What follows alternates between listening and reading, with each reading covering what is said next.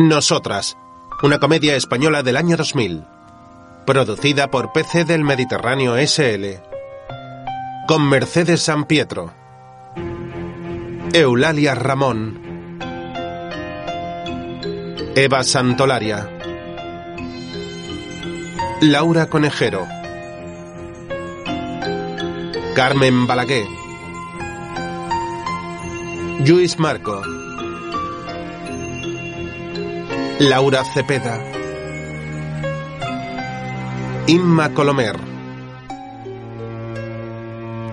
Ana Casas, Marina Gatel, Sara Loscos, Monse Alcoberro, Cristina Baeza, Carla Seredia, Alex Brendemul, Viviana Guzmán, Joan Masdeu, Pau Torrelló y Sergi Ruiz. Con la colaboración especial de Emilio Gutiérrez Cava, Julieta Serrano y Silvia Marsó. Guión Jordi Cadena, basado en el libro de cuentos Mujeres de Isabel Clara Simón. Vestuario Luisa Gascón. Decoración Josep Massagué. Sonido Jauma Meléndez. Producción Marta Pérez Ferrandiz. Música José Manuel Pagán.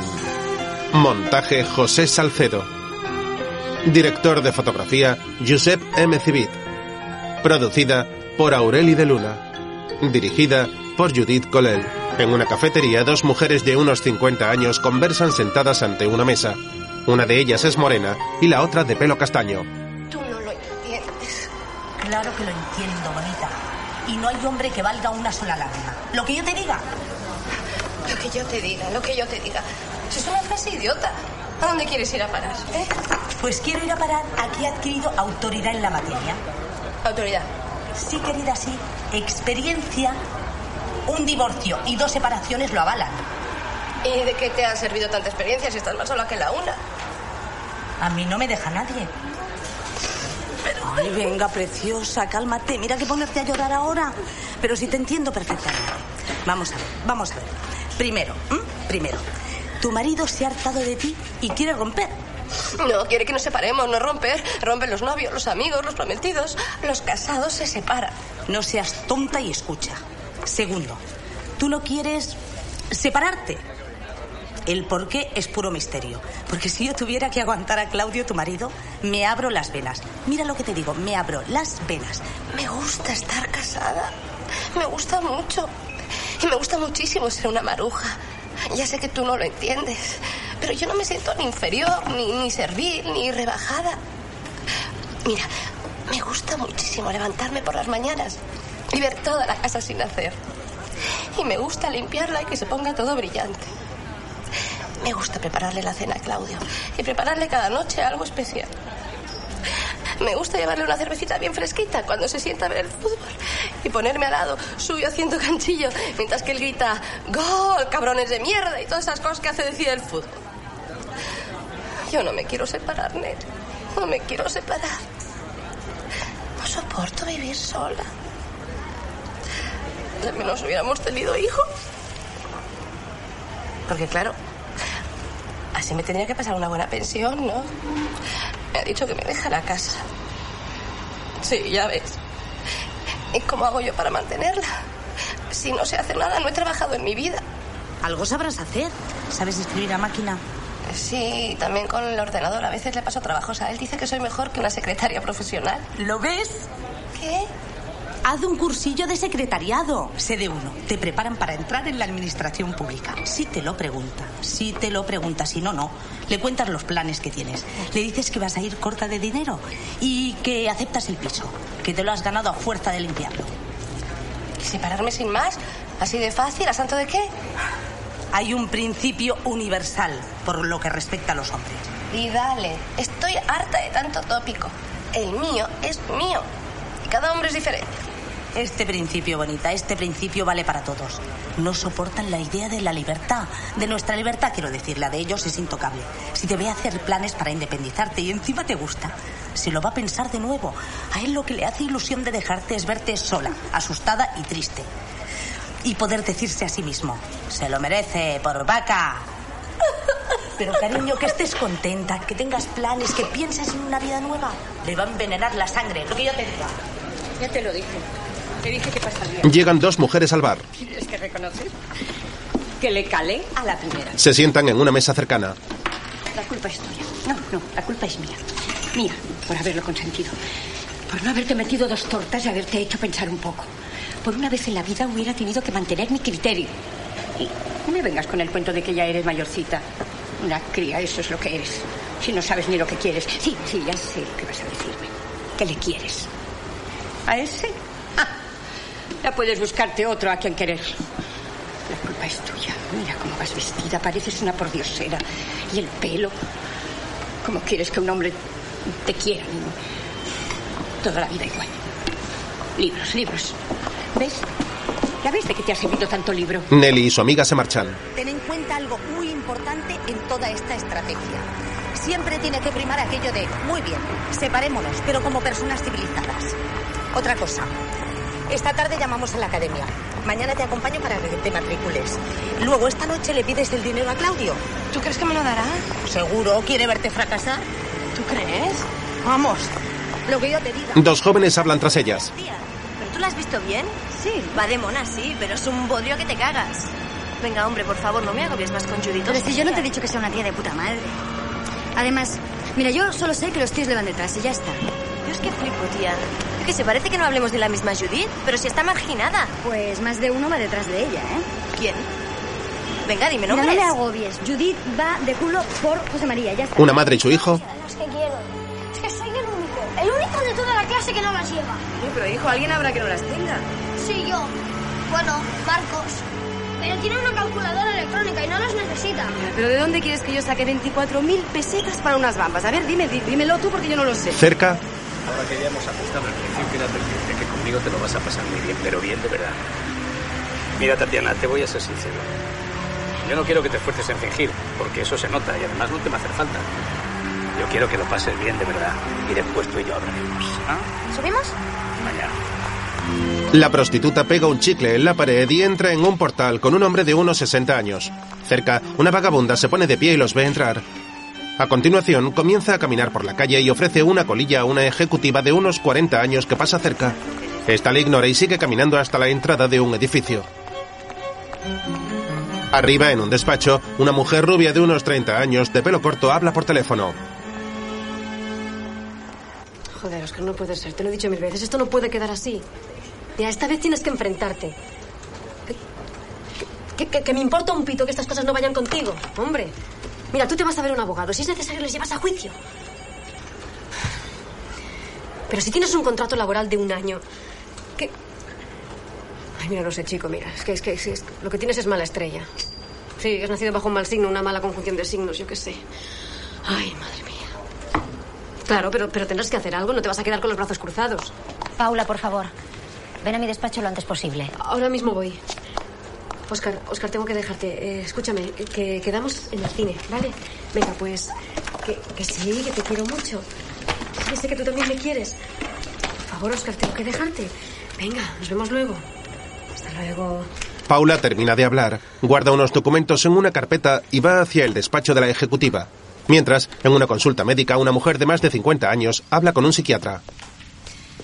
De verdad se lo digo, no me gustan mis hijos. Sé que suena raro y, aunque es lo que pienso, sé que es mejor no decírselo a nadie. Pero es la verdad. De pequeño sí que me gustaban. Aunque no sé, quizá no era a ellos a quien quería, sino al concepto, al concepto de hijos. ¿Sabe lo que quiero decir? Mire, yo sé que estas cosas es mejor que cada uno se las guarde, pero yo ya las he guardado demasiado. Nunca, nunca se las he contado a nadie porque me daba vergüenza. Son cosas que no se pueden contar. Podría contar, por ejemplo, que que mi marido me pone la mano encima. Todo el mundo creería que son tonterías mías, pero pero podría contarlo. Pero hay cosas mucho más rastreras, más despreciables, mucho más insoportables que no puedo contar ni a los más íntimos. Me mirarían extrañados, no se lo creerían. No, no entenderían cómo me dejo dominar de esta manera. Me lo he guardado todo para mí. ¿Y qué cosas son las que se ha guardado para usted? La tacañería. Eso es lo que más padezco y lo que nadie se imagina. A ver, yo sé que suena raro y que cuesta creerme, pero le aseguro que paso mucha, Mucha miseria. Con mi casa tan grande y tan lujosa, con jardín y piscina, con el nivel de vida de mi marido, con las fiestas que damos, con, los amigos que tenemos. ¿Quién puede creerse que yo no pueda ir de vez en cuando a la peluquería?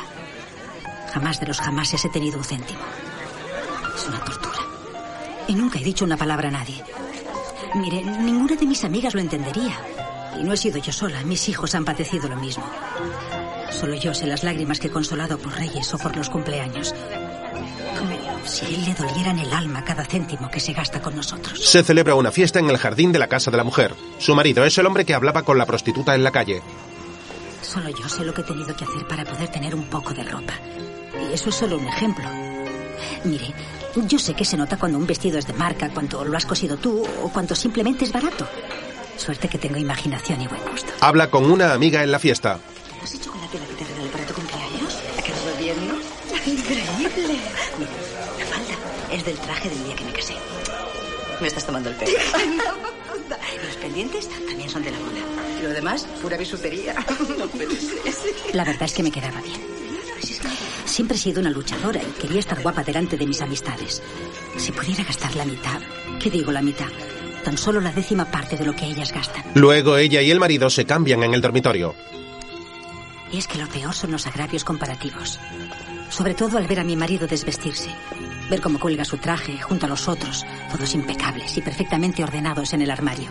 Verle sacarse la corbata italiana y la camisa de seda hecha medida y los zapatos también italianos. Y verle lucir el encendedor de oro macizo. Todo marcas de primerísima calidad.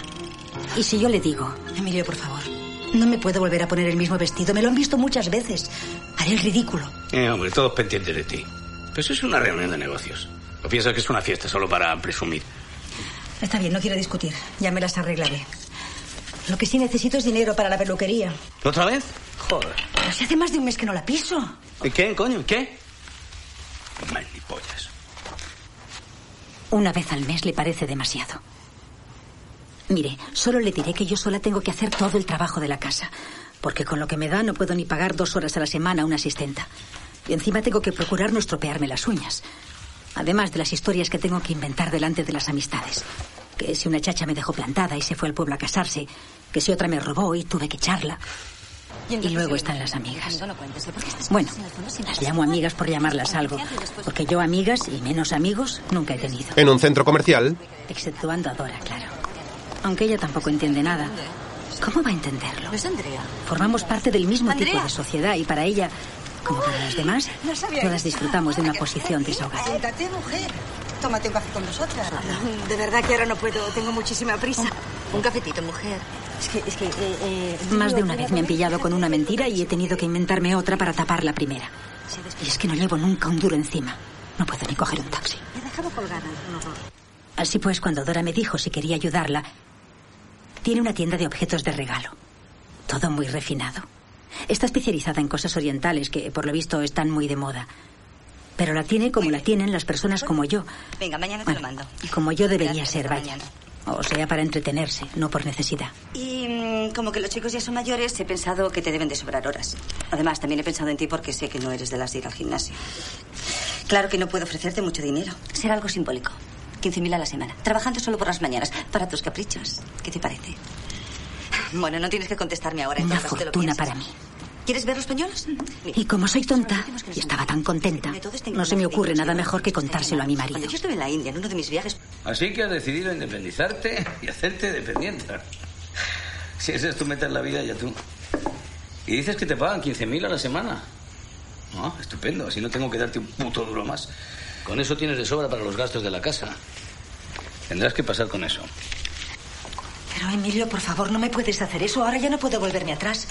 Le he dicho a Dora que me hacía mucha ilusión. Ese es tu problema, guapa. Muy bien. Le diré que me prohíbes trabajar. No, mejor. Le diré la verdad. Le contaré lo tacaño, lo mezquino que llegas a ser. Que con 15.000 pesetas quieres que lleve esta casa, más los gastos míos y los de los niños. No te pases ni un pelón. el hombre le da una bofetada y se retira. De nuevo en la consulta, ¿Qué puedo hacer? ¿Separarme? ¿Sabe por qué no lo he hecho? Porque me da miedo ser el hazme reír de todo el mundo. Que la gente sepa la verdad de mi vida me horroriza. Emilio hace el amor con la prostituta.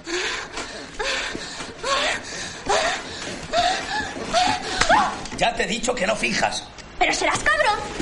Un trato es un trato. ¿Pero tú de dónde coño sales, tío? ¿Listo? ¿Desde cuándo has visto una puta correrse de verdad? ¿Será gilipollas el tío? Además, yo no me corro así como así. Conmigo sí. Sí, hombre. Y por cinco billetes querrás que te cante la marsellesa, no te jode el cabrón. Coge varios billetes. Ella acepta y se tumba de nuevo en la cama. Emilio se coloca sobre ella desnudo y comienza a penetrarla con fuerza.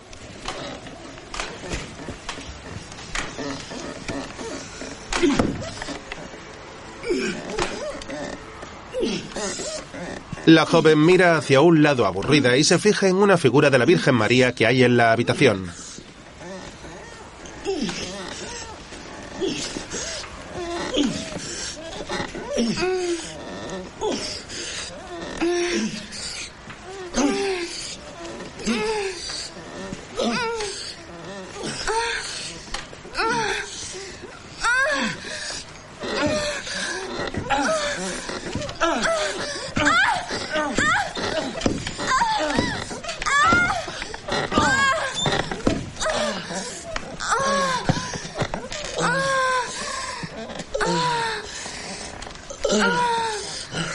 Él se retira y se tumba boca arriba. Es que fácil ha sido conmigo. Ah, La joven sonríe y le besa en la mejilla.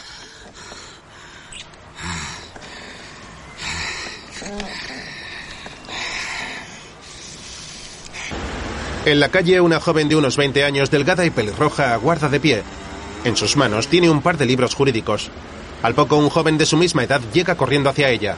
Lo siento, ¿eh? ¿Tú sabes la hora que es? Llevo dos horas esperándote.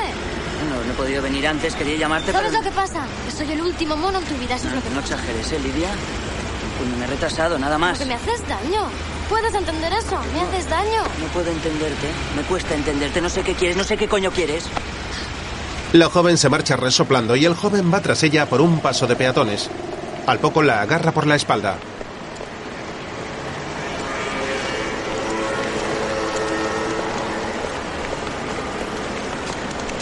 Siento, de verdad no volverá a pasar. Contigo no se puede hablar, es inútil. Me haces daño con tu indiferencia y llegar tarde es solo un síntoma de eso. Pero puedes decirme de una vez lo que quieres o no. Quiero tu amor, tu afecto, la delicadeza que siempre he creído que tenías. Si no porque te piensas que estamos juntos. Estamos juntos porque nos gustamos o no. ¿Lo ves? Para ti, con gustarnos es suficiente. Y aún dices que soy yo la que no sé lo que quiero. Para mí lo de gustarnos es secundario. Para ti es a lo máximo que puedas fluir.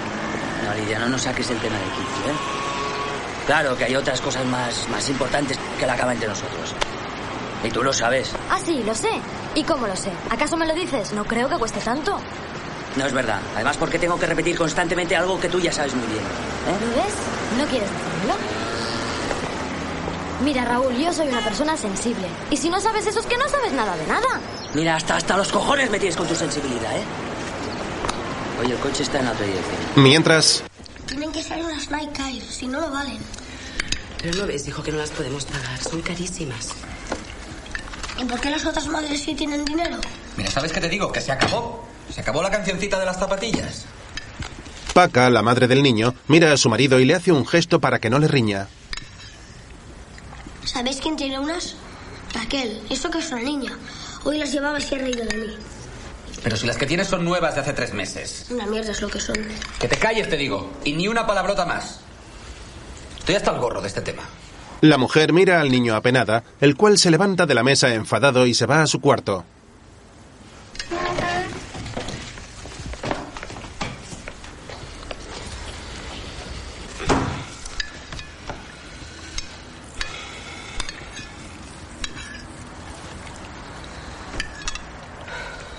¿Qué pasa? ¿No comes? El prestigio, Pepe. A los 12 años es muy importante el prestigio, más que en todo el resto de su vida. ¿El prestigio? ¿Pero qué chorradas dices? Tiene que entender el esfuerzo que hacemos llevándole al colegio que va. Y nosotros tenemos que entender que por ese motivo quiere las estas zapatillas. Dale, dale, dale. Paca resopla, mientras la madre y la hija que entraron en la cafetería conversan en casa. Si una mujer se cuida, puede lucir bien bien hasta los 50. Si se cuida, ¿eh? Y dedicarse por entero a su marido. Eso de trabajar. No digo que no en caso de necesidad, pero casada con un señor médico. Y que conste que no le defiendo, porque ya sabes que Alberto nunca me gustó especialmente. Hablas con él y parece que esté pensando en otra cosa. Ahora, las cosas como son. Yo en su lugar también me hubiera alargado. Porque ¿qué clase de mujer tiene? Llega del trabajo, cansado, con todos los problemas del día en la cabeza. ¿Y qué se encuentra? La casa hecha un desastre. Sí, sí, un desastre. Por más mujer de la limpieza que haya y todo lo que tú quieras. La madre Magdalena se sienta ante su hija Teresa. Mira, lo que un hombre quiere es volver a casa. A casa. ¿Sabes lo que es eso? Un paraíso. El reposo del guerrero. Y una mujer bien vestida, bien peinada, de buen humor. Y una buena cena con las cosas que le gustan. Que se note que te has esforzado para complacerle. Pero tú, tú a lo tuyo. ¿Y ahora qué? Claro que se ha alargado. Y con razón. Teresa baja la mirada, mientras Paula y su novio salen del cine de ver la película Interiores. Pues menuda película has escogido. Como para levantar el ánimo a cualquiera. A mí me ha gustado. ¿A ti no? No, sí, gustarme me ha gustado. Pero no sé, chico, con el día que llevas, ponerte a ver una película como esta, pues. No creo que sea lo más indicado. ¿Vamos a tomar algo?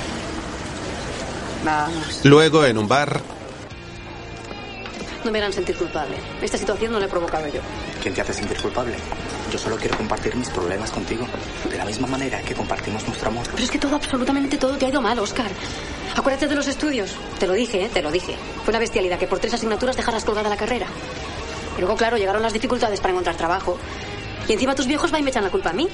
Pero bueno, claro, como nos fuimos a vivir juntos y yo aún estudiaba, necesitabas trabajar para mantenerme. Pues es el colmo, ¿qué quieres que te diga? Pero encontré trabajo, ¿no? No fue fácil que me aceptaran en la empresa de informática sin tener titulación. Sí, claro, para que te despidieran a seis meses y de forma ilegal. Y ahora otra vez lo mismo. Hombre, ya van cuatro veces, Oscar. Hombre. Ya sé yo quiénes volverán a echarme la culpa. No te preocupes. Esta vez pienso ir a ver a un abogado. Pues claro, hay que echarle valor y no doblegarse, Oscar. Mira, hoy en día el trabajo no es para los débiles. En el despacho lo compruebo a diario. Te quiero, Paula. No sé qué haría sin ti. Te quiero muchísimo. Paca y una amiga Dentro de poco va a ser su cumpleaños. Y tengo que encontrar unas que pueda pagar. Estas zapatillas son muy importantes para el chaval.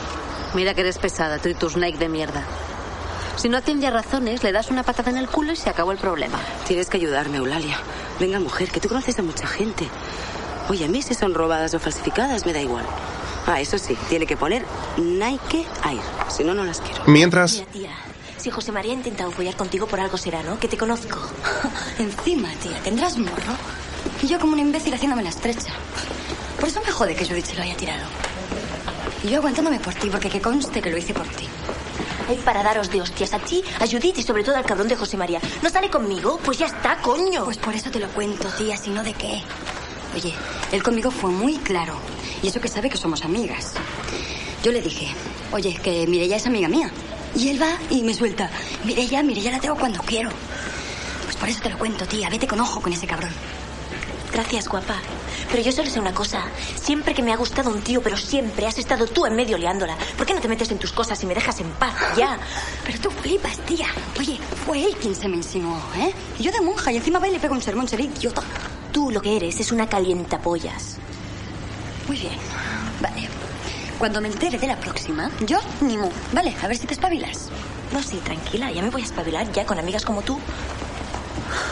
Será borde. Eva se va tras Mirella, mientras en una fábrica textil, Eulalia camina por la sala de máquinas hacia su amiga Paca.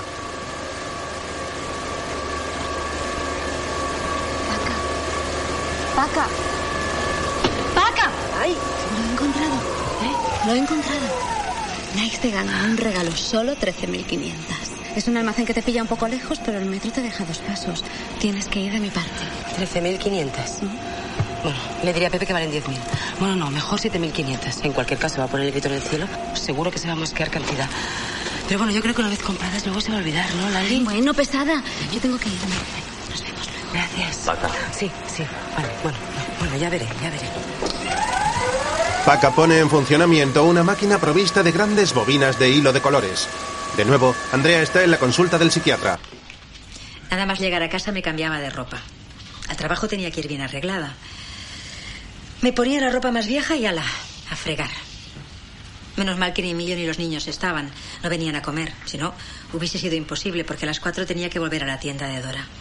Entonces trabajaba por las tardes y así conseguí que me pagara 20.000 a la semana.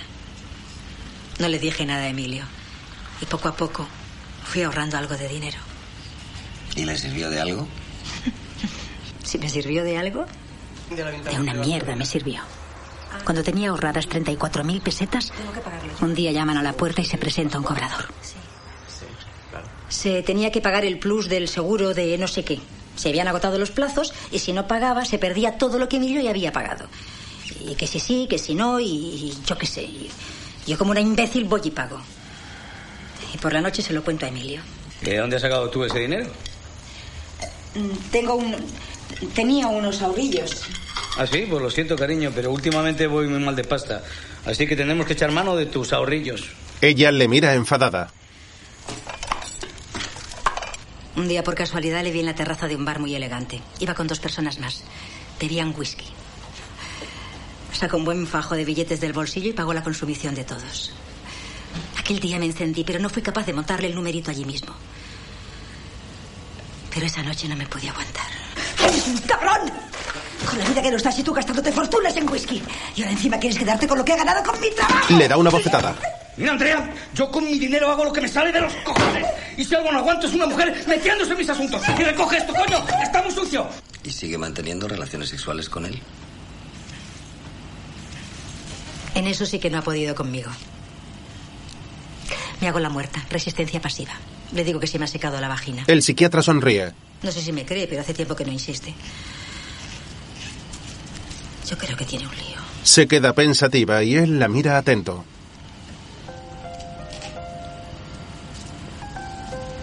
¿Le ocurre algo?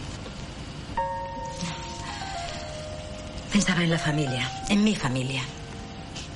Los tuyos, como dice él despectivamente. Bueno, la verdad es que mi familia siempre ha sido un poco clan, ¿sabe? Desde pequeña me he sentido excluida. No son ricos, pero lo aparentan. Yo nunca he sabido muy bien de dónde sacaban el dinero, pero siempre han tenido de lo bueno lo mejor. A mí siempre me han parecido un poco comediantes. La cabeza visible del clan es mi tía Eulalia. Tiene más de 80 años y todos la tienen en un pedestal. Mi padre le tiene miedo. Yo creo que se casó con mi madre para complacerla. Tenemos rituales establecidos, ¿saben? Como ir por Navidad y llevarle un regalo que siempre tiene que ser una obra de arte. Yo soy la única desde que me casé que no participo. Claro, eso ha creado roces y nos hemos ido distanciando. Bueno, la verdad es que yo siempre me he sentido distante.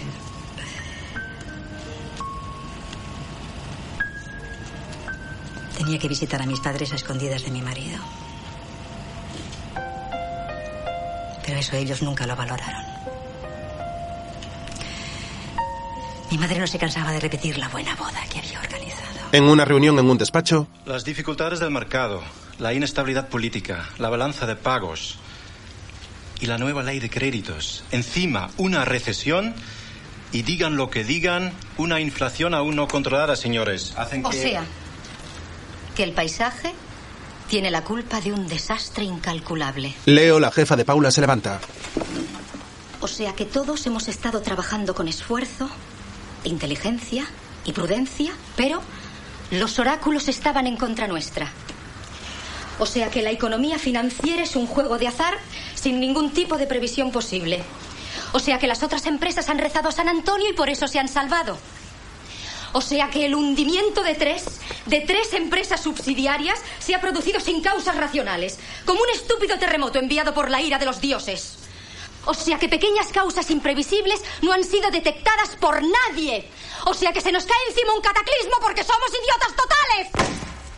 La mujer golpea la mesa mientras el resto de hombres de la reunión mira hacia abajo. Ella mira a todos con gesto serio. ¿Y tú qué opinas? Os veo a todos muy callados. Me gustaría saber qué pensáis de todo esto. ¿Estáis de acuerdo o no?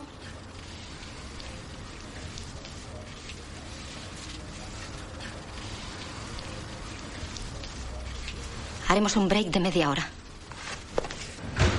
Al poco, Leo entra en el baño con un neceser en la mano. Al llegar ante el lavabo, se queda mirándose en el espejo unos segundos y rompe a llorar.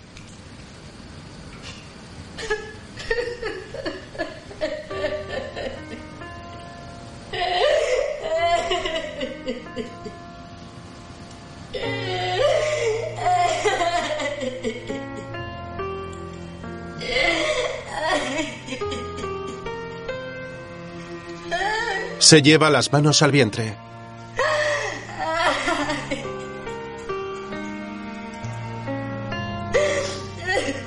Agarra un pañuelo de papel y se limpia la nariz y las lágrimas.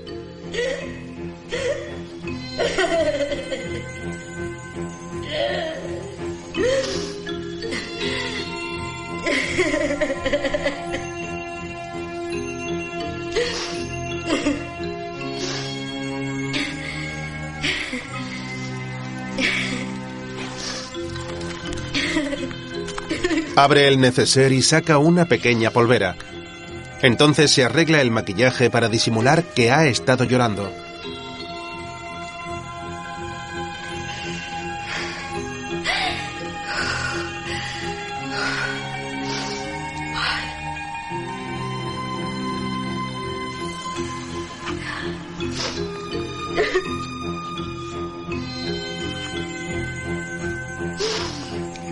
Permanece unos segundos mirándose al espejo seriamente. No aflojes, Leo. Mireya y Eva ¿Y con Alicia qué? ¿Qué, Alicia? ¿Qué Alicia, qué Alicia? Tía, despierta, ¿estás sonámbula o qué? ¿La de gafas? Que sí, que lo sabe todo el mundo. Se lo hace con José María desde hace un mes. Eso sí que no me lo creo, tía. Es imposible. Bueno, pues haz una encuesta a ver si te enteras. Alicia. Yo flipo, tía. ¿Pero qué os pasa? ¿Que os quema el chocho o qué? No, tía, pero Alicia no. Pero si es una mosquita muerta. Mira, tu José María es un putón verbenero y tú obsesionado con Alicia. Tía, si tendrías que hacer una limpieza étnica en la facultad. Pero todavía hay más. Uf, apunta. Mira, Marisol está seguro porque me lo dijo ella. Y no es de las que meten bolas. ¿Tú te acuerdas de la fiesta de fin de curso del año pasado? Que te habían quedado dos cates y que le estabas dando la noche a José Mari y que querías irte. Y al final te fuiste sola. Pues le faltó tiempo a Ana para sacarlo a bailar. ¿Sabes lo que te digo? Que no me lo creo, tía. Lo de Alicia no me lo creo. Ana sí que es capaz, pero Alicia. Un putón, eso es lo que es tú, José Mari. Pues que le den por culo, tía. Ahora sí que se acabó. Las dos jóvenes entran en un aula y toman asiento. En su mesa el profesor habla con dos alumnas. Te lo juro, tía. Se acabó. Pues avisa que hay cola. ¿Lo ves? ¿Ves cómo te gusta? Es que basta que un tío me mole para que tú... Pero si es él, que va detrás mío. Desde que sale contigo. Mentira. ¿Mentira? Pregúntaselo a él. Bueno, a él no, porque como es lógico te lo negará. Pregúntale a Nieves, pregúntale lo que hicimos el viernes por la noche. El viernes por la noche, José María estaba conmigo. Y una mierda. Ya tú estabas en el concierto. Es que estás amnésica. Yo salí con Nieves, con Jaime y José María se apuntó. Pero si tenía un examen el lunes. Pues el viernes por la noche no se acordó. Mireya ve a una joven con gafas hablando con el profesor. Y seguro que se tira Alicia. Pesada, tía. A esa. Pero si es patética. Y con esas gafas. Mientras, Nelly, ¿puedes hablar ahora? Sí, increíble. Está tan simpático. Sí, ya sé que tenía razón. Con citas irónicas, pero me ha dado el dinero para la matrícula. Ahora me encuentra siempre estudiando. Y si llego tarde después que él y no está hecha la cena, no dice nada, se aguanta. Sí, me examino dentro de dos meses. Ah, la partida de póker. Mira, estuve ensayando con una compañera de la academia y me enseñó su táctica. Primero, no hacer faroles. Segundo, jugar siempre por lo bajo y dejar que sean los otros los que aumenten. Tercero, no hablar y no mostrar ningún interés. Total, que yo. Sí. ¿Y sabes lo mejor de todo? Que Claudio perdió. No, no dijo nada. Pero se metió con mi camisa roja. Dijo que parecía un putón. Pero yo sé que le gusta, me queda muy bien. Sí, bueno, vale, te llamo yo luego. Venga, o, o me llamas tú. Venga, mientras Emilio hace el amor de nuevo con la joven prostituta. Él está tumbado boca arriba y ella está sentada ahorcajada sobre él.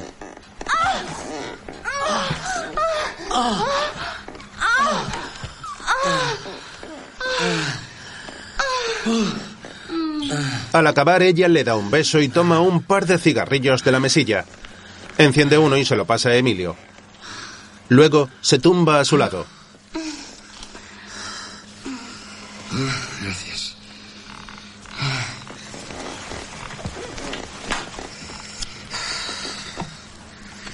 Ah. ¿Sabes una cosa? ¿Qué?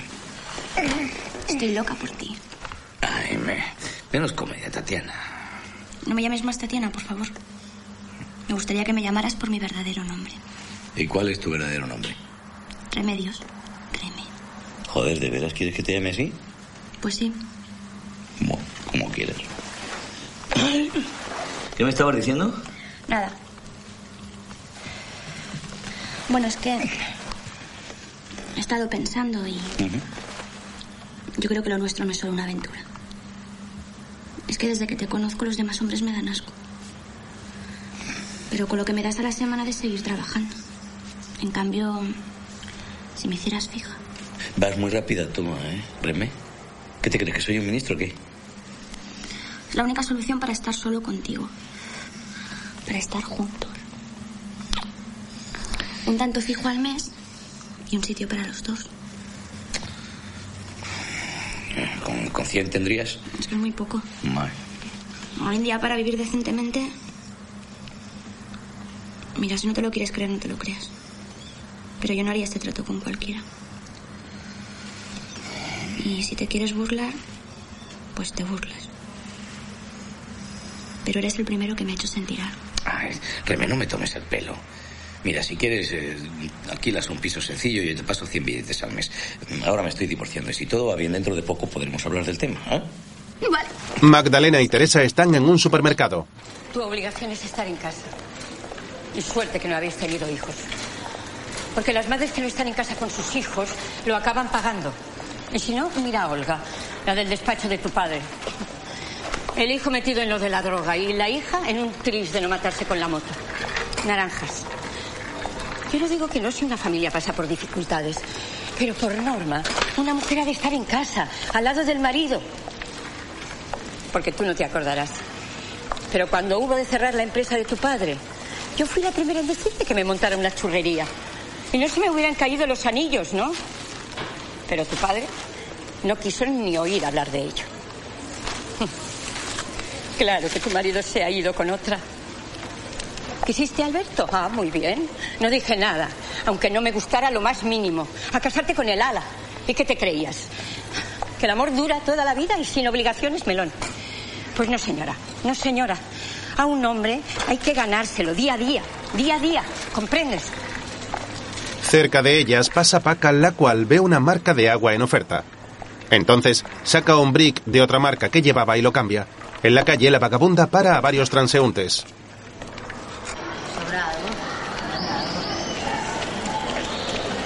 Oye, ¿me das algo? ¿Tienes algo? ¿Calderilla? No tienes calderilla. Bueno, pues si no me das. Pues si no me das nada. ¿Me das algo? Dame algo, anda. Mira un escaparate y ve un collage de fotos de una niña vestida de comunión.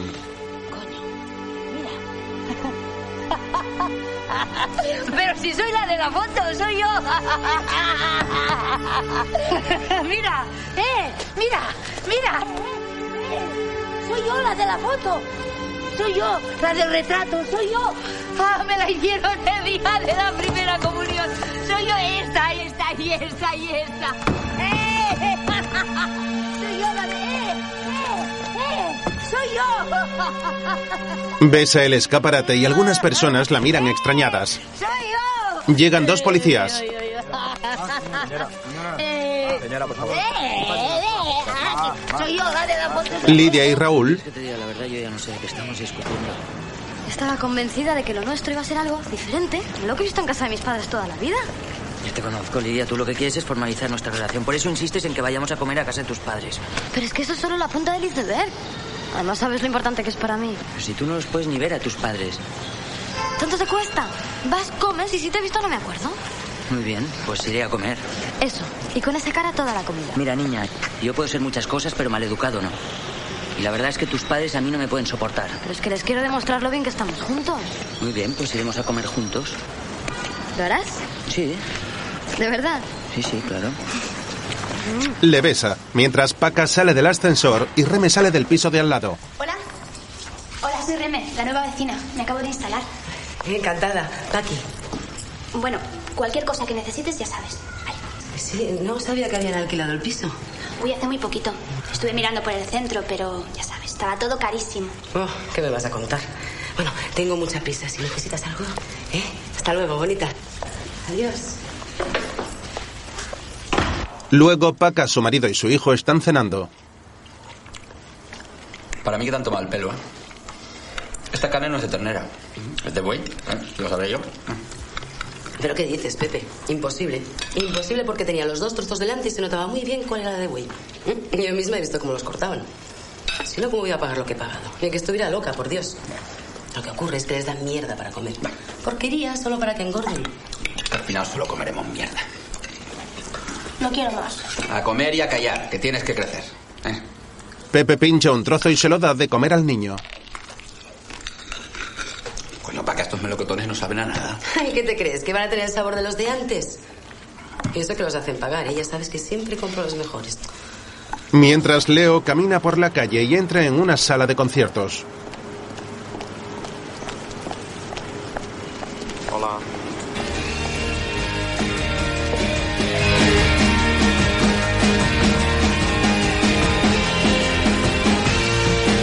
Toma una copa en la barra mientras oye a un grupo tocar.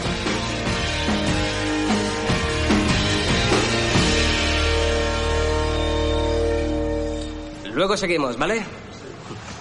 ¿Qué tal? ¿Sí? ¿Bien? Vale. El vocalista se cruza la mirada con Leo. Un momento. Suelta la guitarra y baja del escenario hacia ella. Entonces se besan en los labios cariñosamente.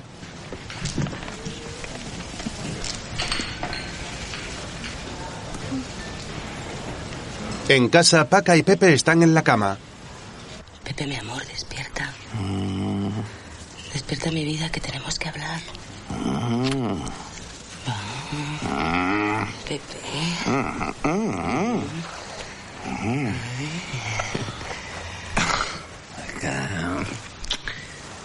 Pepe, tenemos que hablar. ¿Eh? ¿Te acuerdas que pronto será el aniversario de Luisito? ¿Eh? Él se pone encima de ella y la besa. Bueno, luego te lo cuento. Comienzan a hacer el amor. Ay, mi amor. Oh. Ay, Pepe, qué gusto me das. Mm. Ah. Mm. Ah. Oh.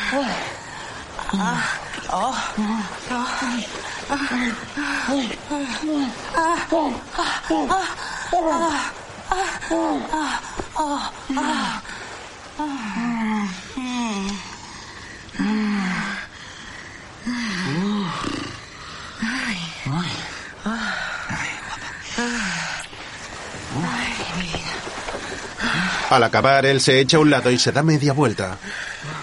Pepe. Pepe, ¿te acuerdas de lo que va a ser el cumpleaños del niño? ¿Eh? Pues sabes aquellas zapatillas que le hacen tanta ilusión. Las he encontrado baratísimas. Bueno, lo que se dice regaladas. Pepe enciende la luz. Yo no quiero que vaya de pobre en la escuela. Nuestro Luis no tiene por qué ser menos que otros niños.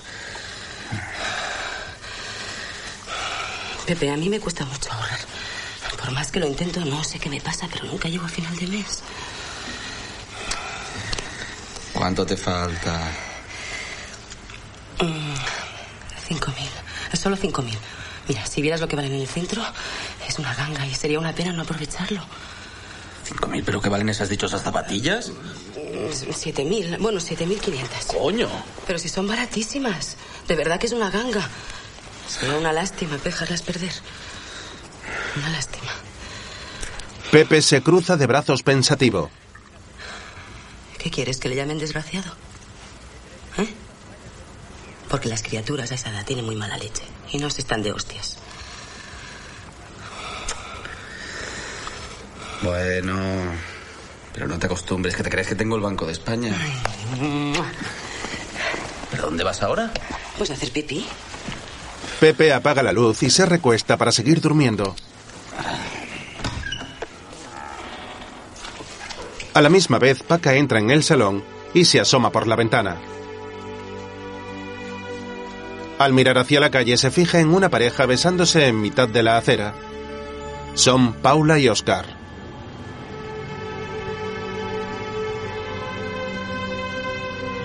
La joven se aparta y al poco se vuelve y le besa de nuevo. Te quiero, Paula. Te quiero muchísimo. Venga, Oscar. Va, no seas empalagoso. Vámonos a casa. ¿Te molesta que te repita continuamente lo mucho que te quiero? No, hombre, no, no es eso. Tú no me lo dices nunca. Pero ya sabes que te quiero. Tampoco te lo voy a estar diciendo todo el día, como tú. Venga, vámonos a casa que mañana tengo que madrugar. Sí, claro. Oscar se adelanta. Es que es tu carácter, hombre. Mira, tío, lo que tienes que hacer es reaccionar de una puñetera vez. Siempre Paula te quiero, Paula te quiero. Es lo único que sabes decir. Y lo que tienes que hacer es luchar, ¿te enteras? Luchar. Si luchas a lo mejor encuentras trabajo. ¿Y si no? Paula niega con la cabeza y sigue caminando. Al día siguiente, un policía llama a casa de Reme cuando aparece Paca. Buenos días. Eh, buenos días. Hombre, un poquito tarde, ¿no te parece? Luego te quejas de las prisas. Pues lo siento, es que no he podido librar hasta ahora. Hola, buenos días. No te había visto. Hasta luego, bonita. Hasta luego. Reme y el policía entran en la casa. Luego, en el trabajo, Paca camina por la sala de máquinas hasta donde están sus compañeras cosiendo.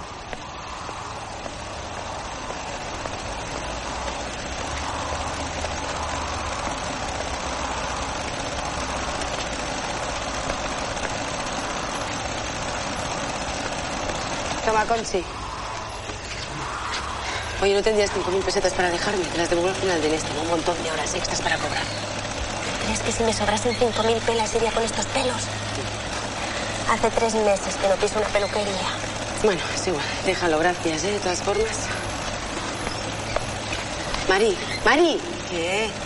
¿Tú tendrías 5.000 pesetas para dejarme? Te las devuelvo mañana seguro, es muy urgente. ¿5.000? Tengo mil, si te apañas. Ah, sí, sí, sí, me va muy bien.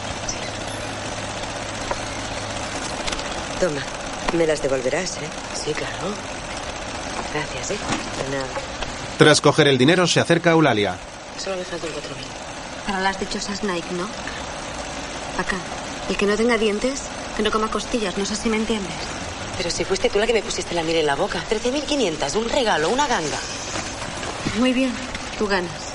Ya sabes que yo nunca tengo uno para las amigas. Sí, Milani. Luego te las doy. Eh, no te olvides de llamar antes de ir. Más tarde, Sí, mire, llamo de parte de Lali. No, de Lori, no, de Eulalia. Sí, que si hay las Nike que hay, del 38. Grises. Vale, gracias.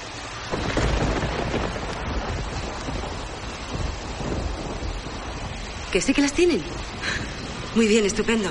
Sí, esta tarde, esta tarde mismo voy. Sí, ya lo sé, 13.500. Vale, muy bien, muy bien, muchas gracias. Hasta luego. Bien. más tarde llueve con fuerza. Paca camina por una calle de un polígono industrial buscando la dirección indicada.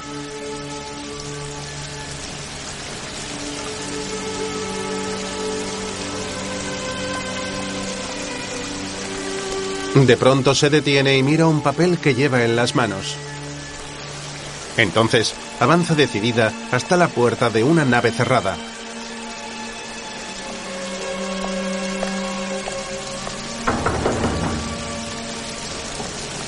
Intenta llamar al telefonillo, pero bajo este hay un contenedor de basura que le impide alcanzarlo.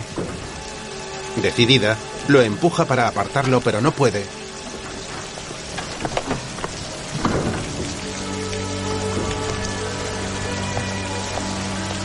Camina hasta un bidón metálico que hay en el suelo e intenta empujarlo para subirse a él, pero debido al peso de este, desiste en su empeño.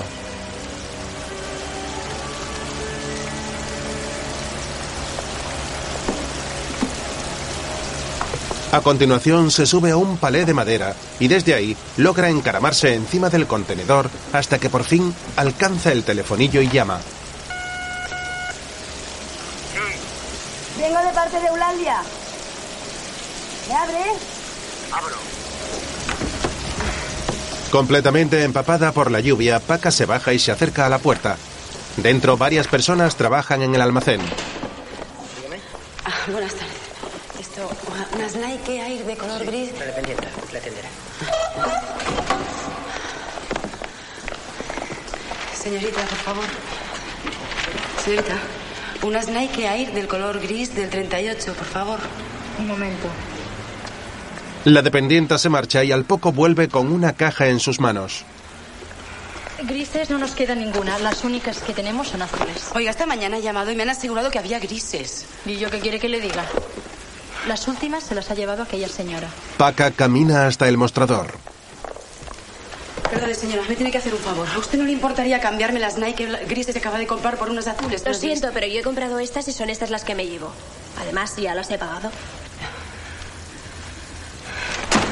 Esta mañana me han prometido que había de color gris. No me marchen de aquí sin mis zapatillas de color gris. Yo quiero mis Nike de color gris. Unas Nike del 38 grises, grises. Por, por favor, señora, cálmese y deje de dar golpes de una vez. ¡Grises, las quiero grises! Voy a ver si le encuentro unas grises, cálmese. El vendedor se va y Paca mira altiva a la otra clienta. ¿Qué pasa? El hombre vuelve con otra caja. Nike Air del 38, grises. Paca abraza las zapatillas sonriente, mientras Emilio llega al piso de Reme y se cruza con dos hombres que aguardan el ascensor. Buenas tardes. Buenas tardes. Buenas tardes.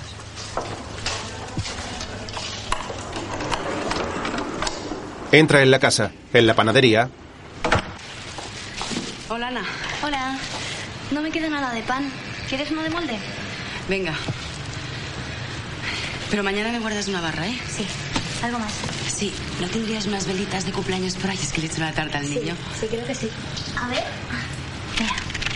Ah. No, así sueltas, ¿no tienes 10 o 12? No, no, vienen así. Bueno, déjalo. ¿Te importa si te lo pago mañana? No, mujer. Venga. Gracias, luego en casa Luis apaga las velas. Bien. Feliz cumpleaños, hijo. Le da la caja envuelta en papel de regalo y el niño la abre. Los padres se agarran de la mano y le observan sonrientes.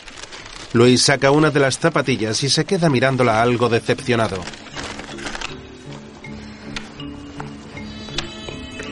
Muy bonitas. Luego Paca y Pepe están viendo la televisión.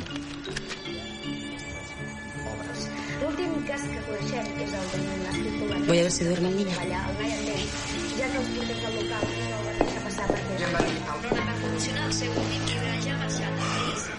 La madre entra en el dormitorio del chico, el cual está tumbado con los ojos abiertos. ¿Te duermes, cariño? ¿Sabes, mamá? Las Nike están muy bien. ¿Te gustan, verdad? Sí, pero no te enfades, ¿eh? Es que todos, absolutamente todos los niños de la clase quieren la Play. ¿La qué? La Play, una consola de videojuegos. Es que no te enteras de nada. ¿Una consola? Javier, Sergio, Daniel. Es que es demasiado. Estaba pensando que si no te importa, podías ir a la tienda de las Nike y que te devuelvan el dinero. La Play es un poco más cara, pero a lo mejor puedes pagar una entrada. Y me sirve también de regalo de santo. Es que soy el único de toda la clase que no la tiene. El único. Paca le mira decepcionada, mientras en el piso de Reme, Reme, ¿qué hay para cenar? Poca cosa. Con lo que me das no puedo hacer milagros. Con el dichoso divorcio me estoy gastando más dinero que todo el que le he dado a mi ex en los últimos 10 años. Y además ahora he tenido que contratar los servicios de un detective. ¿Un detective?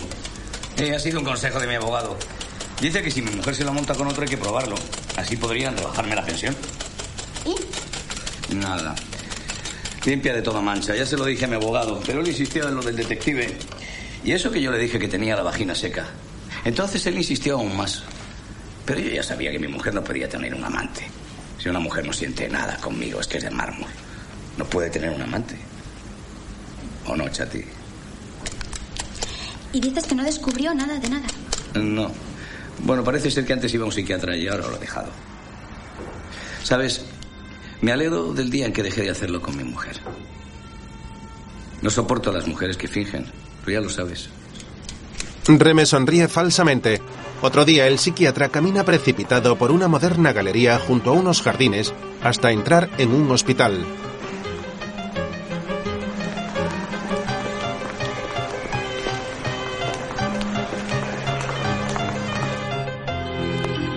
Al poco habla con Andrea, la cual está tumbada en una cama. En la mano tiene colocada una vía con un gotero. Mi marido pidió el divorcio y entonces pensé que ya no iba a necesitar más de tus servicios. Pero cuando me ingresaron aquí, el médico dijo que estaría bien que hablara con un psiquiatra. Y entonces fue cuando mandé que te llamaran. Ahora lo que tienes que hacer es recuperarte. Y cuando te den el alta, vuelves a la consulta y seguimos hablando, ¿de acuerdo? Andrea asiente. Voy a ver al médico que te atendió y a ver qué me dice. Mientras Leo se reúne con tres hombres y Paula. Me he dejado la piel en esta operación y no admito ningún otro fallo. Si es necesario que Giner salte, saltará. La inoperancia de alguien no puede limitarnos, aunque esté en el negocio desde hace más tiempo que nosotros. Y tú, la Madrid, te encargas personalmente de los detalles de la fusión. Quiero un informe diario sobre mi mesa. Toma nota, Paula. Hay que escribir a Londres inmediatamente. Antes, de todos modos, les mandas un fax que diga que en principio la operación... Sí, dígame. Sí, soy yo. Sí, sí, sí, yo misma. ¿Cómo? Pe- Pero es grave. ¿Qué- qué- perdón, ¿qué, qué hospital me ha dicho? Sí, sí, sí, claro, claro. Voy inmediatamente, sí. La joven mira preocupada a Leo. Al poco camina a toda prisa por el pasillo de un hospital y se acerca a un médico que está hablando con un matrimonio mayor. No sabía que estaban aquí. ¿Cómo está? Dentro de poco entrará en el quirófano. Tiene dos piernas rotas y conmoción cerebral. Verá, hay una lesión interna de la que de momento desconocemos su gravedad. Pero, ¿pero qué es lo que ha pasado exactamente? La colisión fue en un adelantamiento. No respetó la raya continua. Fue culpa suya. Mi pobre hijo estaba muy mal de los nervios últimamente. Por si fuera necesario, ¿usted sabe si su sangre es compatible con la del paciente? Sí. Sangre solo la nuestra. Ya se lo hemos dicho antes. Bien, no sé cuánto vamos a tardar en operar, pero calculen como mínimo dos horas. Les avisarán por megafonía. Buenos días. Toda la culpa es tuya. Le tienes tan dominado que el pobre chico no sabe ni lo que se hace. Sí, claro. Y además conducía yo por telepatía, ¿no? Ha perdido el control de sí mismo. Le has anulado la personalidad. ¿Te parece poca cosa para una mujer tan ambiciosa como tú? ¿Pero quién les ha dicho semejante barbaridad? No habrá sido Oscar. Hay cosas que no hace falta que te las digan para que uno las sepa. Pues sepa que está totalmente equivocado. Yo lo único que quiero es que luche, que se haga un hombre de provecho. Cuando salga del quirófano, solamente nos verá a nosotros. Eso ya lo veremos. Voy a dar una vuelta, no aguanto más antes. Solo nos verá a nosotros. Paula sale atropelladamente. Qué desgracia. Le echan del trabajo culpa mía. Se la pega con el coche con su amigo. Perdón, ¿me han dicho Renew? Desde aquí es que no oigo nada. Los padres están en la sala de espera y no me, no me pueden ni ver. Se sienta junto a la vagabunda. Ni yo a ellos. Pues no dicen que es esto ya por mi culpa. Lo que me faltaba. Yo lo único que he hecho esta mañana ha sido pincharle un poquito para ver si reacciona y se le endurece el carácter. Pero él nada, como siempre. Paula, te quiero, Paula, te quiero. Y él, bueno, pues eso. Le he dicho de todo. De todo. Le he dicho fracasado, mediocre, inútil. La vagabunda vestida con camisón blanco la oye en silencio. Pero nada, ¿qué va? Él ha cogido las llaves del coche, me ha mirado, yo seguía gritando. Salió. ¿Quién, quién iba a pensar que... Al salir me dijo, Paula, te quiero.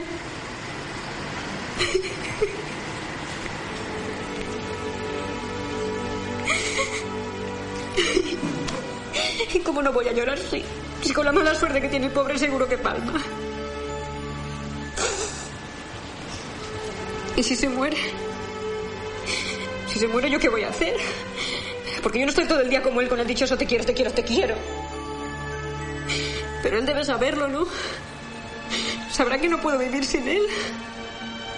Sabrá que yo también le quiero tanto que... Ay, Oscar, cómo te quiero, tonto. Burro, cómo te quiero. Cómo te quiero, te quiero, te Madre. quiero. ¿Pero dónde te habías metido? Hace rato que te estoy buscando. Venga, vámonos. Es el joven que se besó con Leo. Espero que no te haya molestado. Acaba de salir de una cura de desintoxicación y está un poco para allá. ¿Cómo has podido tú sola llegar hasta este pabellón? Ay, no entiendo cómo en tu estado has podido llegar hasta aquí. Se marchan dejando sola a Paula. En la universidad, Le juro que lo juro, te lo juro que estamos allí y me dice que yo soy un momentito. Sale su mente y me dice, eh, Alicia, mira, que me este tío es un poquito peso, ¿eh? ¿Cómo hay que decir? Un poquito sí. Alicia y otra chica pasan cerca de Mirella. Esta las ve alejarse y sube unas escaleras. Al poco entra en la biblioteca, la cual está medio vacía, y mira a su alrededor. Descubre una mesa donde hay una carpeta y una mochila en una de las sillas y camina hacia ella disimulando y mirando hacia los lados.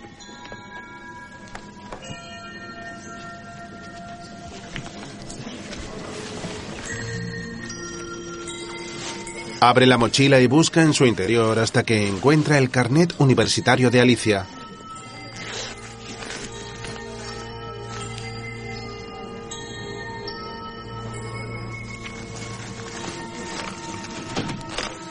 Al oír un golpe lo suelta y disimula como si estuviera leyendo.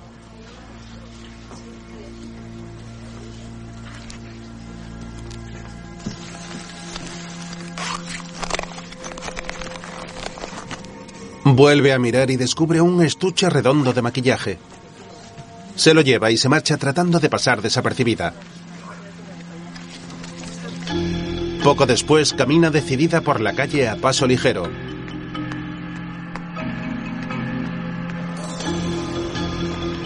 Al rato sale de una ferretería y se dirige a una plaza llena de grafitis, donde se sienta en un banco. Abre una pequeña caja de cartón que acaba de comprar y saca de su interior una bombilla. La vuelve a guardar y agarra una botella de cristal con la que golpea la caja hasta hacer añicos la bombilla.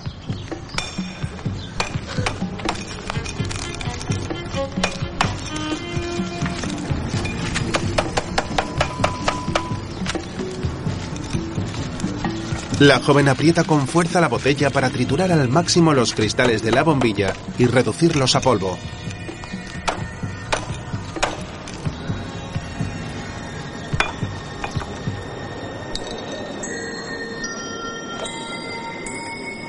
Saca del bolso la caja de maquillaje y la abre.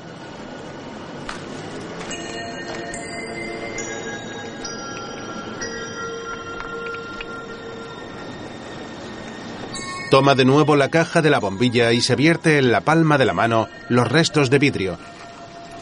Tras retirar los trozos más grandes, se queda solamente con el polvo generado.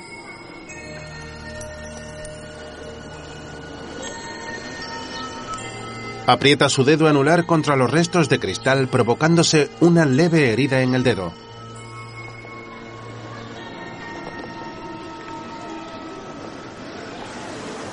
A continuación toma de nuevo la polvera y vierte su contenido en ella.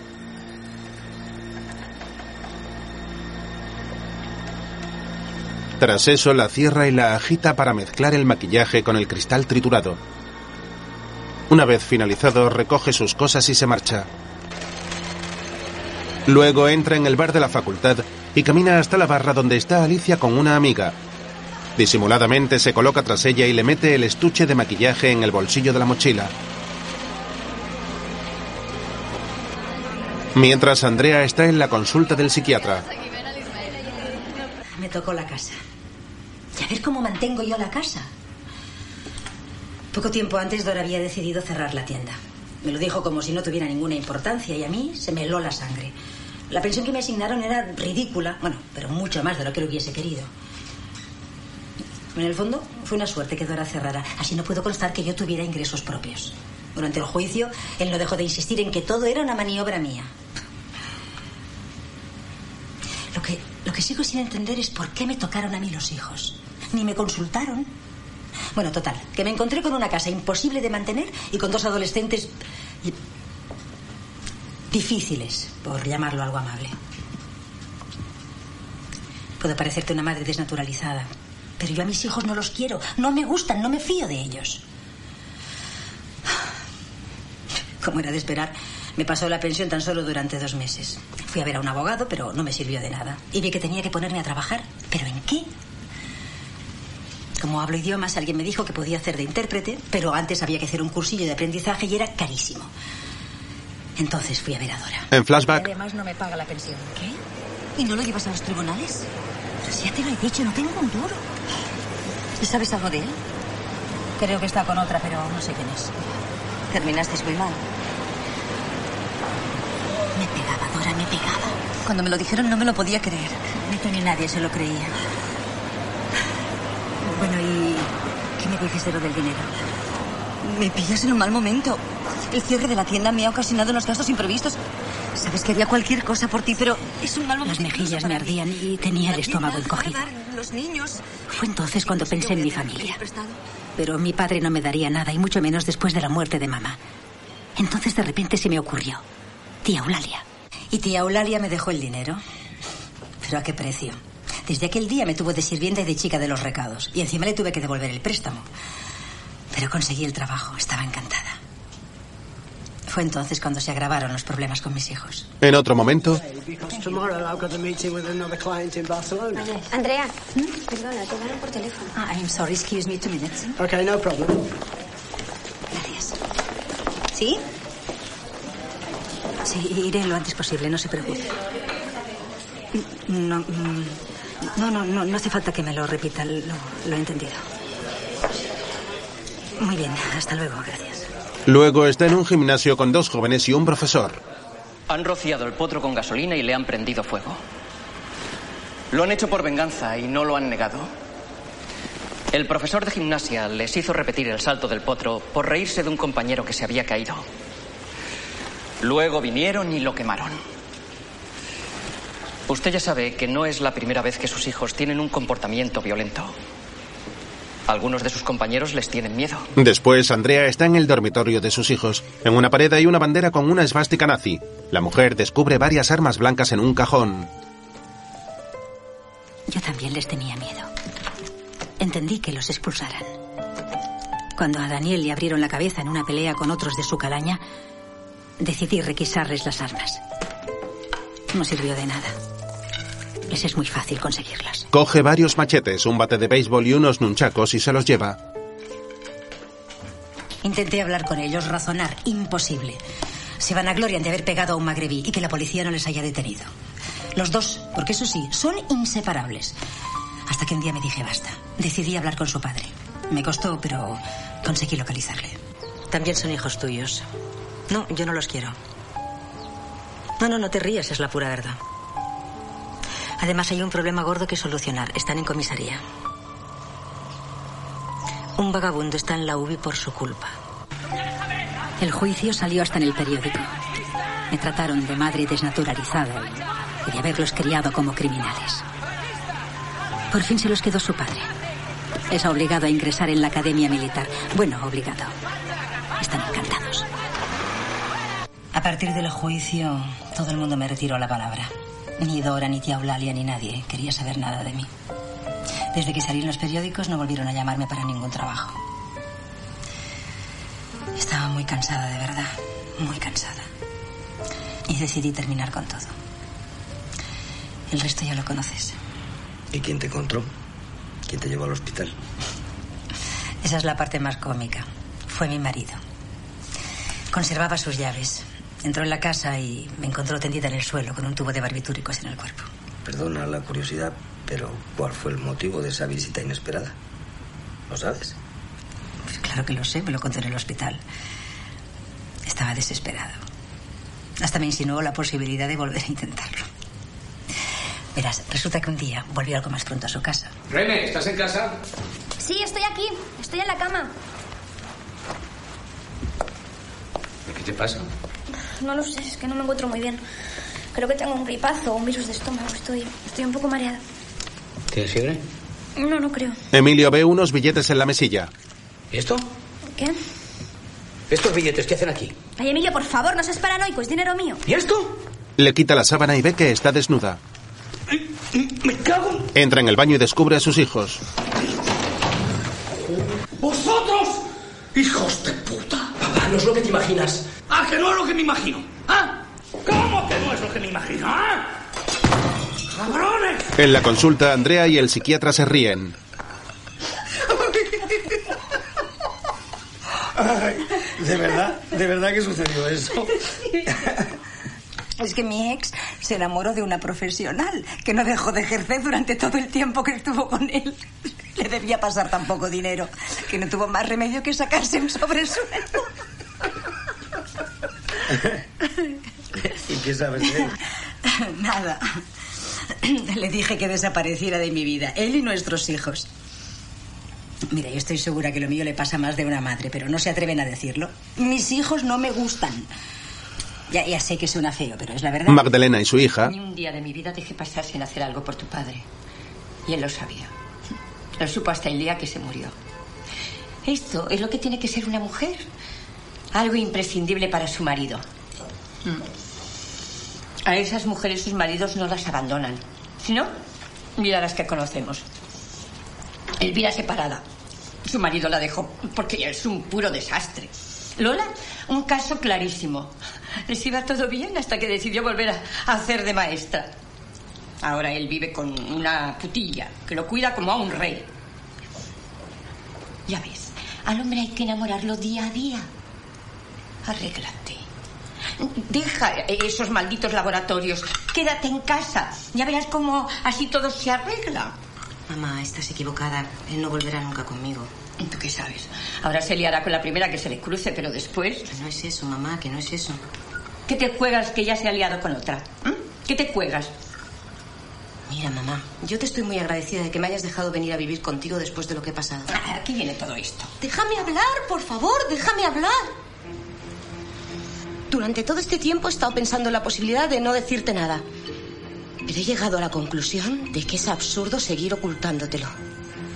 Mi marido no está con otra. Mi marido está con otro. Ha descubierto que es homosexual y lo ha descubierto ahora. Más vale tarde que nunca. Él fue muy sincero conmigo. Pero hay que rendirse a la evidencia. Lo he perdido para siempre. Magdalena la escucha atónita. ¿Lo ves? Ya te lo decía. Una mujer ha de estar pendiente de su marido. Ay, pobre chico. Ni siquiera sirves para estar en la cama con él. Me lo temía, ¿eh? Te juro que me lo temía. El pobre ha quedado asqueado de las mujeres. Y por tu culpa. No me dirás que no ha sido por tu culpa. Si, si- si te arreglaras mejor, si te vistieras de otra manera. Eh, si- Mientras Reme y Paca Ya es casualidad encontrarnos en el hospital y por el mismo motivo. Y además por el mismo resultado. Sí, bueno. Pero yo no sé si lo voy a tener. Ay, pues estoy encantada con la noticia. Pepe y yo hemos estado mucho tiempo sin querer tener otro. Pero ahora o nunca. Yo ya estoy un poquito mayor. Bueno, bonita, luego nos vemos, ¿eh? Vale. Hasta luego. Luego Nelly peina a Magdalena. Son unos degenerados. Se lían públicamente hombres con hombres y mujeres con mujeres. Hasta quieren casarse por la iglesia. ¿Le gusta así o le pongo un poco de laca? Sí, sí. ¿Sí? Un momento, por favor. Nadie al teléfono. Perdona un momentito. ¿Sí? Hola, Sofi. No, no, no, no. Tú no te preocupes por eso. Claro. Claro que podemos hablarlo con calma. Mañana por la tarde, a las 5 en la cafetería de siempre. Venga, cariño. Hasta mañana, ¿eh? Venga, Sofi. Hasta mañana. Al día siguiente, No puedo más. Estoy hasta el mismísimo. Hasta el coño, dilo. Verás lo bien que sienta decirlo de vez en cuando. Nelly, tú no te enteras de nada. ¿De qué me tengo que enterar? A ver, ¿quién me propuso que estudiara y buscara trabajo? ¿Pero qué te pasa? ¿Qué viene esto? Pues que ahora quiere que me largue. No hace ni cuatro días que tengo trabajo y quiere que me largue. ¿Eh? Y quedarse con la casa. ¿Y ahora yo qué hago? Ah, no, no, no, no. Lo que tienes que conseguir es que se largue él. Le proporcionas un amante, los descubres y a la calle. Ya lo he hecho. Se lo he propuesto a la vecina, que es joven. Moderna. Delgada. Le hice un talón y aceptó. ¿Y? Me dijo... Joder, Sofi, la vecina de arriba está como un cencerro. Se me ha insinuado y está más lisa que una tabla. Desperdicio unas tanto y otras tampoco. Eso fue lo que me dijo. Tienes que engañarle. Pero engañarle de verdad. ¿Y qué voy a conseguir con eso? Ay, además, Me da una pereza. Tienes que hacerlo. Los tíos no soportan los cuernos. Se largará. ¿Estás segura? ¿Segura? ¿Seguro que si le pongo los cuernos después no va a perdonarme? Porque pasar por este calvario para que después me perdone. Seguro. Lo que yo te diga. Te invito a cenar. Chica, aquí con un té más triste. Nos merecemos una suculenta comida, ¿vale? Alicia entra en la cocina de un restaurante con un apósito en la cara. Tío. A ver, me faltan dos platos de guarnición de verduras. ¿No los habías pedido antes? ¿Qué es esto? Estoy sirviendo siete mesas, siete. Se le acerca Lidia, la cual también trabaja en el bar, y le habla al oído. Esta noche, no, no, no, pues no. Es que no puedo coger más, tengo siete. Es un momentito, tengo que llamarlo. Después no lo voy a encontrar y tengo que hablar con él, por favor. Es muy, muy importante. Yo también tengo vida privada y no te paso mis mesas. Joder, es que llevan tres noches, ¿eh? Con la misma historia. Los postres de las cinco. No, postres todavía no. Quieren repetir pato. Primera noticia. He dejado la nota ahí. ¿La guarnición? Sí. Bueno, luego hablamos del otro día. A ver, ¿cómo lo arreglamos? Gracias. Alicia sale portando los dos platos. Los cafés de la 8. La ocho no es mía. A ver, Lidia me ha dicho que de momento te haces cargo de sus mesas. Será hija de puta. Bueno, ¿alguien ha de llevar los cafés a la 8? La joven los lleva a una mesa donde está Teresa con su expareja y el novio de este. ¿Haces solo? Bueno, ahora les traigo el cortado que les falta, ¿eh? Es que mi compañera ha tenido que salir un momentito y me han dado tres solos. Eh, tomarán una copita después. Tenemos licor de avellana, de menta, de mora... tomar algo? Yo nada. No, la cuenta, por favor. Un cortado y la cuenta. Enseguida. Hola, señor Remigio. ¿No está Diego? Es que necesito un cortado en vez de este solo. Y la cuenta de la 8. Yo mismo lo preparo. Muy bien, gracias. Venga, los dichosos mejillones. Hace un siglo que los he pedido. ¿Cómo quieres el entrecot? No lo que he pedido es otra ración de pato. ¿Alguien ha visto a Lidia? La tía tiene un morro que se lo pisa. ¿Quién ha pedido cuatro cremas? Mías, son mías. Pero son cinco, no cuatro. Yo no entiendo tu letra. Pues ponte una farmacia. Venga, no te pongas así. ¿Y cómo quieres que me ponga? Con mis mesas y las de la cabrona de Lidia. Acabo de ocupar otra mesa de Lidia. Y mi entrecot. Oye, pues tía, habla tú, ¿eh? Yo ya no puedo más. Oye, no os paséis conmigo porque si no hablo con el señor Remigio y si Lidia se las carga, lo siento. Peor para ella. Bueno, tranqui, me la quedo yo. Muy bien. Alicia sale de la cocina con la bandeja. Al poco habla en otra mesa con Nelly y Sofía. Pues tenemos crema, eh, flan nápoles, tenemos tarta tatín, tenemos profiteroles, plátano flambeado, helado de chocolate, de nata, de avellanas y fruta del tiempo. Yo, profiteroles. Yo un, un flan de Nápoles. Profiteroles y flan. Perfecto. Teresa, Alberto y el novio de este se marchan. Buenas noches. ¿eh? Ya Hasta sabes, pronto. esta Nos vemos. casa. Chao. Hasta la vista. Adiós. Joder, Lidia, no llores más. Mujer, ¿no ves que si no puedes salir a servir? Es un cerdo. Es un cerdo, pero estás colgadísima. Lávate la cara antes de que te vea el señor Remigio. ¿Eh? No llores más. Es muy cabrón. Vino a conocer a mis padres. Formalizó nuestra relación. Dijo de casarnos. Mis padres súper contentos. Y ahora se larga a Miami. Desde que le ha salido su trabajo. Olvídalo de una vez. Gilipollas. Al poco Alicia atiende a Andrea y al psiquiatra. Armañac, ¿dos copas? No, para mí un whisky con hielo, por favor. Muy bien, enseguida. Gracias. Por aquí, por favor. Leo, su novio y la madre de este toman asiento en una mesa. ¿Aquí? Remigio les da las cartas. Mientras los cocineros van dejando los platos sobre una encimera. Lidia llega y se apoya en ella ofuscada.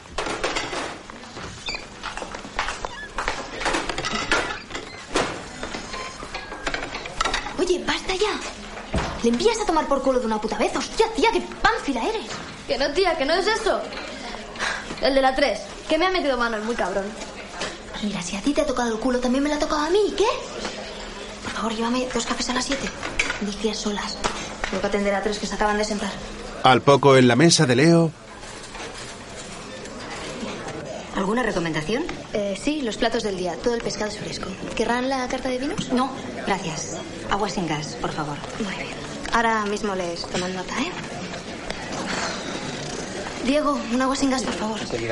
Lidia se acerca a Alicia. No sabes lo que me ha pasado. Que esa la tía de la chaqueta rosa de la mesa 7. Sí. Miran a Sofía. Pues me ha metido mano. Te ha pellizcado. No, no, no. Me ha tocado la pierna. ¿Que no lo has visto? ¿Cómo quieres que la haya visto? ¿Sabes lo mejor? Que me gusta. todos, tía, que me gustó mucho. Gracias, y tú no eres. Ay, ¿a mí qué? Nelly y Sofía se ríen. Pero tú eres una suelta. ¿Te lo has probado alguna vez? ¿Qué tiene que ver si lo he probado o no? Ha sido una caricia muy dulce. Seguro que como amante es mucho más persona que Raúl. Cuando pidan la nota vas tú, a ver si a ti también te acaricia. A ver. Y hacemos me dais a probar. Andrea enciende un cigarrillo y se lo pasa al psiquiatra. En la mesa de atrás, Leo le da una servilleta a la madre de su novio, la cual va ahora muy arreglada. Mientras Sofía y Nelly continúan hablando y riendo mientras miran a Lidia a lo lejos. En una discoteca, Teresa, Alberto y su novio bailan animados en la pista.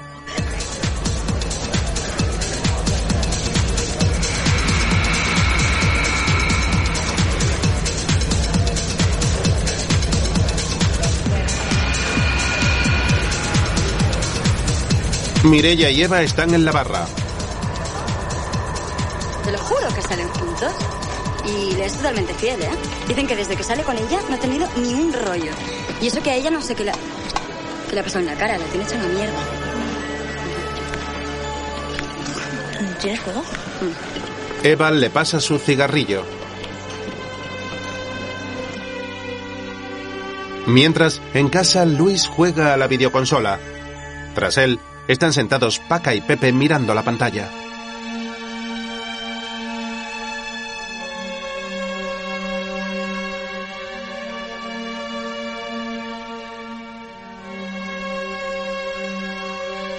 La mujer le hace una caricia en el hombro a su marido y este se gira y le da un beso en los labios. En casa, Magdalena está dormida en el sofá delante de la televisión, la cual está sin señal. Al día siguiente, en el hospital, Paula empuja la silla de ruedas donde está sentado Oscar. ¿Esto mucho? Que no, tonto. Se besan en los labios. Al poco Reme pasa por al lado de ellos y se acerca a un mostrador.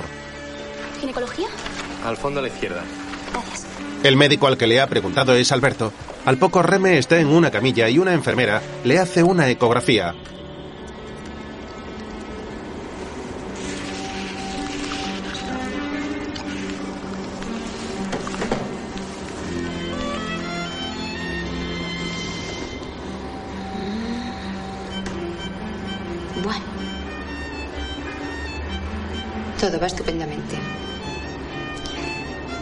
Los fetos están en perfecto estado.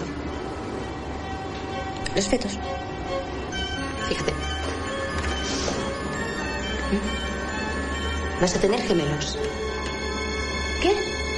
Reme mira a la enfermera incrédula. La imagen se funde a negro y sobre esta comienzan a aparecer los títulos de crédito.